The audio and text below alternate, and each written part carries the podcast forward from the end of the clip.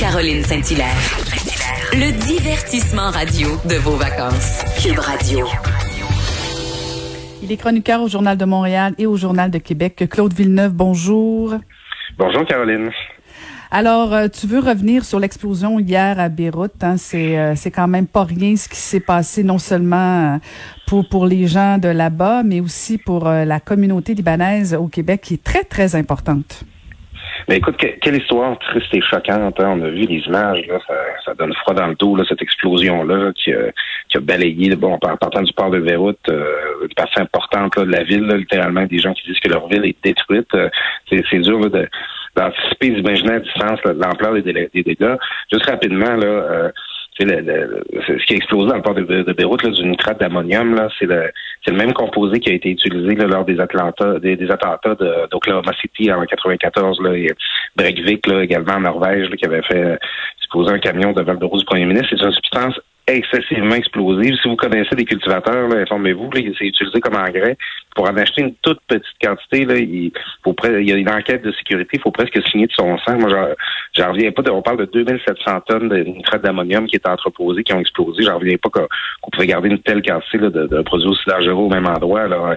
Ça donne froid dans le dos. Puis ben c'est ça, c'est un peu ce que je voulais souligner ce matin. Là, tous euh, nos, compatriotes. Euh, d'origine libanaise au Québec. Là, c'est une communauté super importante, même c'est une, communauté aussi qui est très présente dans les régions du Québec. Moi, je viens d'un petit village qui s'appelle euh, puis on a euh, les une, importante famille euh, qui, prend, qui prend la place, qui s'applique au qui, qui, qui, qui s'est installé au Québec là, dans certains cas au début du 20e siècle. Alors, c'est, on, le voit dans les journaux ce matin, là, des, des hommes d'affaires d'origine libanaise, des gens euh, qui, qui, se trouvaient là-bas ou qui auraient pu se trouver, le, le, pianiste Sibarakat, qui est d'origine libanaise également, là, qui était là il y a quelques semaines. Alors, euh, ben c'est ça, je voulais prendre un petit moment là, pour euh, souligner là, le, le, deuil, la tristesse, puis certainement une forme de colère que les, euh, nos, nos, concitoyens d'origine libanaise doivent ressentir ce matin, puis une espèce d'appel à la solidarité là pour euh, euh, pour eux et en espérant également que l'aide internationale sera présente. Le président du Liban l'a demandé hier. Je pense que si on a les moyens de faire quelque chose pour aider à la reconstruction de Beyrouth, aider les à faire, faire la lumière sur qu'est-ce qui a pu mener à une telle catastrophe là, ce serait important parce que c'est c'est je, suis très triste ce matin en pensant à, nos amis euh, libanais qui, qui, voient ces images-là à la télé. Mais en même temps, il y a quand même une question qui, qui, demeure. Puis bon, je, je, comprends que c'est peut-être pas la bonne journée non plus pour la poser, mais comment se fait-il qu'on entreposait tant de nitrate d'ammonium? Je, je, je, sais, moi, je veux bien qu'on aide puis qu'on contribue. Euh, puis on sait, le Liban, autant au niveau économique, politique, a des problèmes. Et là, la COVID, et là, cette explosion-là, je veux dire, ça n'arrête pas. Mais il va falloir qu'on ose la poser, la question à un moment donné. Là, tu non, tu trouves pas? Ça n'a aucun sens. Ça n'a aucun sens que 2700 tonnes de produits aussi dangereux là, étaient entreposés au même endroit. On dit que ça, remonte peut-être à 2014. de, ça avait presque été oublié là, on dirait.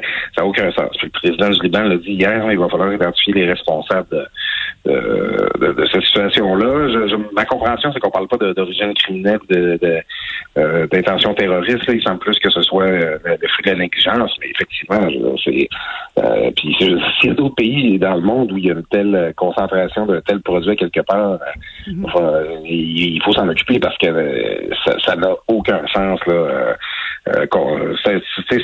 C'est un accident qui cherche un moyen d'arriver, manifestement. Oui, tout à fait, tout à fait. Bon, bien, bien résumé, Claude. Écoute, du côté ici de l'Assemblée nationale à Québec, euh, la pression s'accentue sur Jean-François Roberge, le ministre de l'Éducation.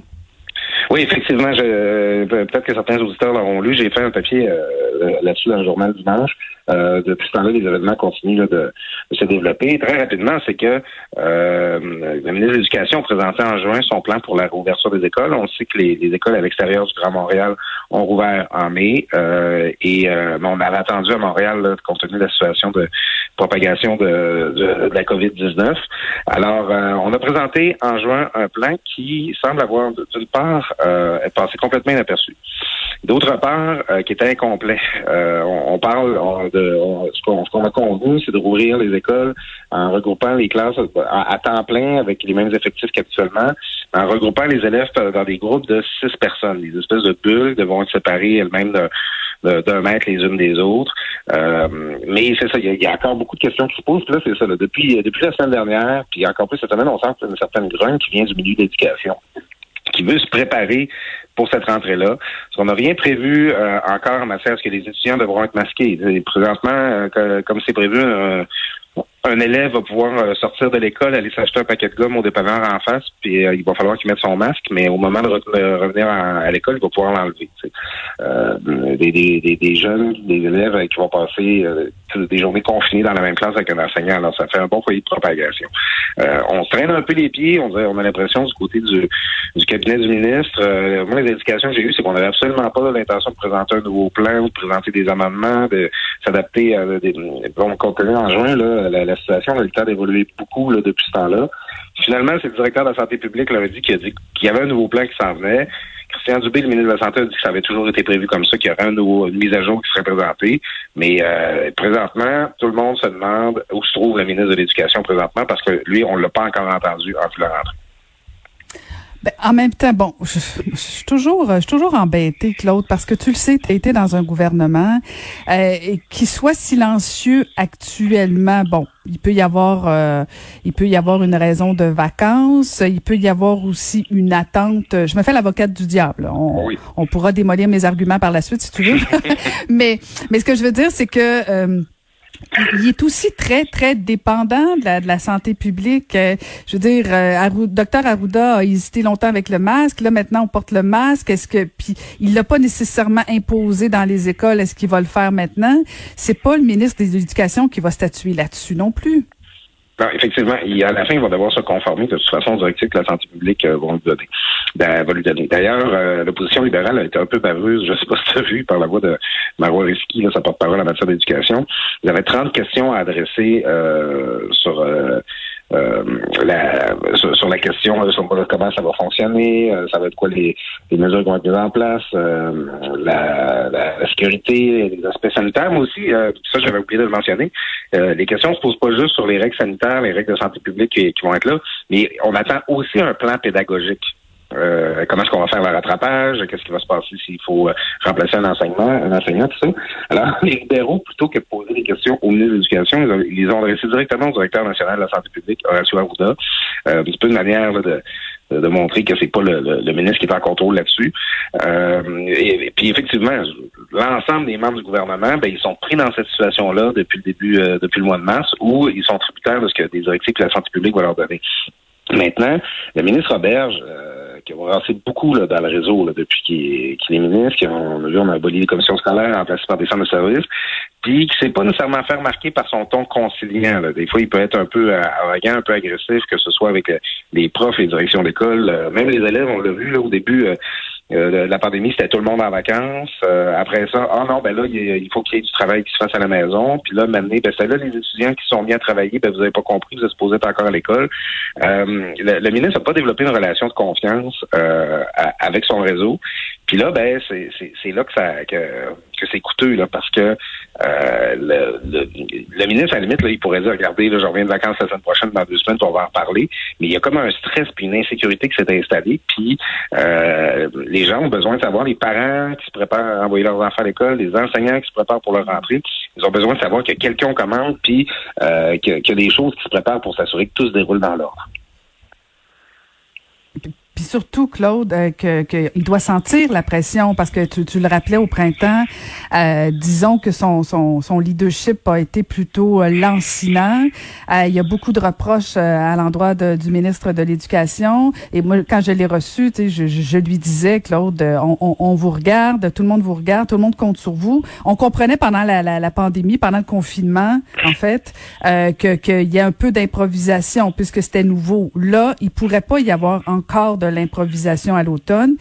Puis en même temps, même quand un coup qu'on a dit ça, un coup qu'on a dit que bon, ça se peut que ça aille mal, puis qu'il y ait un remaniement, puis qu'ils perdent le poste, il y a quelque chose de pas facile au niveau. Le ministère de l'Éducation, c'est un peu comme le ministère de la Santé. Là, tu me corrigeras si je me trompe, mais c'est pas facile. Là, c'est, je veux dire, assez de satisfaire ces syndicats-là au niveau de l'éducation, c'est impossible. Ils sont jamais contents.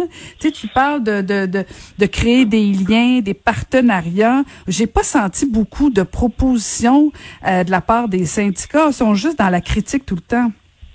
Oui, puis euh, ça me permet d'ajouter, euh, discuter d'éducation au Québec, c'est compliqué parce que on n'a pas tous eu affaire avec le réseau de garderie dans notre vie. On n'a pas tous, puis on se le souhaite, eu affaire avec, euh, eu besoin d'être hospitalisé, d'avoir un proche en CHSLD, mais on est tous allés à l'école. Tout le monde a une opinion sur l'école. À chaque fois qu'il se passe quelque chose concernant l'école, tout le monde a une opinion là-dessus parce qu'on a tous une expérience liée à ça. Puis tous les intervenants qui vont s'exprimer quand il va être question d'éducation, que ce soit les syndicats de profs, que ce soit les directions d'école, que ce soit les comités de parents, ben il y a énormément de parties prenantes là qui ont euh, qui mettent leur grain de sel, puis euh, bon qui, qui, ont toute la raison qui ferait mieux que le ministre, et euh, puis qui, comme tu le dis, là, qui sont pas beaucoup en proposition. cela étant, moi je c'est pas nécessairement du côté des syndicats de profs que je chercher des solutions, justement, parce qu'on l'a vu durant la pandémie. Euh, Sylvain Mallette, là, de la, la FAE, on a l'impression qu'il est plus souvent euh, du côté du problème que du côté de la solution. Mm-hmm. Par contre, je, ressens des inquiétudes de la part des parents. Mm-hmm. et, ça, ça, me préoccupe beaucoup plus parce que, tu sais, à la fin, l'école, on les, les, écoles, on leur confie ce qu'on a de plus précieux dans la vie, c'est-à-dire nos enfants. Euh, alors, euh, moi, je comprends qu'il y a de la qu'il y a de l'inquiétude. Puis bon, ben là, c'est ça. les gens font des propositions. Ah, il devrait avoir un masque. Ah, les, professeurs devraient porter de visière. Euh, les, les, bulles, s'ils s'élèvent, euh, ben, il faudrait qu'ils soient maintenus toute la journée pour s'occuper dans l'école, tout ça. Tout le monde vote ces propositions, mais il y a quand même une réalité, c'est que les écoles ont toutes des réalités différentes, ils ont tous des aménagements différents. Il va falloir leur laisser l'autonomie pour s'ajuster, puis ça va bouger encore. Même passer le plan du ministre, s'il en en présente un nouveau la semaine prochaine, euh, on va s'ajuster. À l'automne, il va y avoir encore des changements, la situation va continuer d'évoluer, il faut être prêt à ça. Euh, par contre, c'est c'est la job du ministre, c'est au ministre qu'il revient euh, de rassurer les parents, de leur parler, de leur dire qu'est-ce qui s'en vient, puis pourquoi ils peuvent s'attendre à envoyer leur enfant autour de la fête du travail, puis que tout se passe en toute sécurité. Puis c'est ça, autant je te disais qu'on comprend que les ministres prennent des vacances en même temps, je veux dire, euh, il doit pas se reposer, là, fait que t'es aussi bien d'être présent, de rassurer, puis euh, t'assurer que tu gardes ton job parce que là, effectivement, tu fais bien de rappeler, Claude, à juste titre, que beaucoup de parents se posent des questions. Tout le monde est en train de magasiner les effets scolaires, puis en même temps, euh, on ne sait pas combien de masques il faut acheter, à quoi il faut se préparer. Il y a beaucoup d'inquiétudes.